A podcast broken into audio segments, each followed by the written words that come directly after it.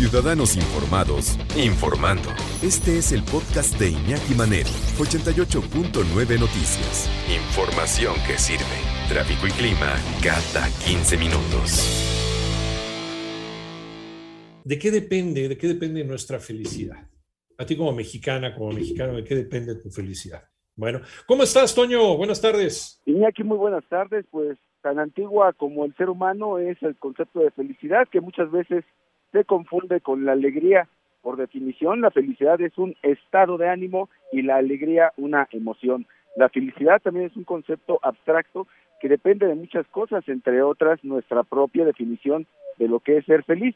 Y aunque comparte neurotransmisores con la alegría, son cosas totalmente diferentes. Así lo detalló Beatriz Montemayor, quien es académica del Departamento de Anatomía de la Facultad de Medicina de la UNAM durante la conferencia de qué depende la felicidad de los mexicanos, la especialista explicó que la neurociencia indica que pueden desarrollarse hábitos para ser feliz, principalmente dedicarse a realizar lo que más nos gusta. Escuchamos al especialista. Que la ausencia de felicidad podría ser entendida como estos estados de depresión. Podemos desarrollar un hábito para conseguir la felicidad, exactamente haciendo lo que nos gusta hacer. En este punto en donde se cruza lo que más nos gusta hacer con lo que mejor nos sale. Y eso ya es asegurarnos, pues, este estado basal de felicidad. Iñaki Beatriz Montemayor, académica del Departamento de Anatomía de la Facultad de Medicina de la UNAM, agregó que es importante tener propósitos en la vida para que a la par de que se van logrando las metas, se construya la felicidad.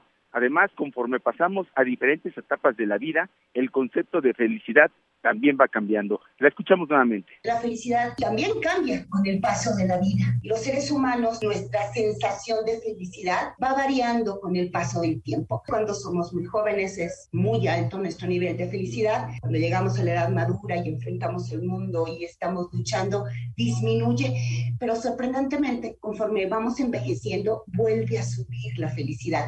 Iñaki, en esta conferencia también participó Manuel González, quien es académico de la Facultad de Psicología de la UNAM, y explicó que el COVID-19 generó pérdidas en seres queridos, emocionales, sociales y económicas que han impactado negativamente en la sensación de felicidad de los mexicanos.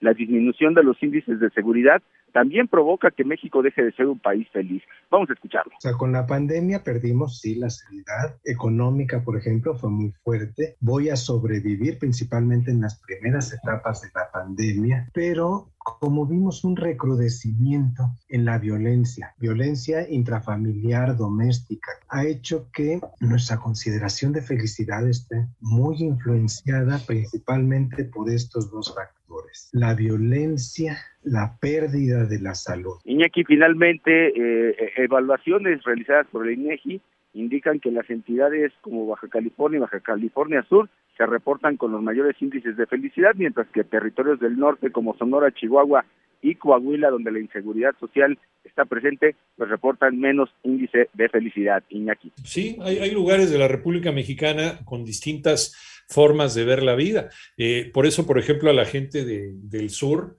a, la gente de Campeche, por ejemplo, a la que les mando un saludo, les llaman campechanos, porque se ve que todo el, todo el tiempo están felices, todo el, todo el tiempo están tranquilos. Y a veces platicas con, con ellos y tienen una forma de lo más práctica ¿no? de resolver sus problemas, no se complican tanto la vida. Creo que depende también de las zonas geográficas, depende también del clima, ¿no? o sea, el tiempo en cada lugar. De ahí también depende eh, tus actitudes, aunque no debería ser así.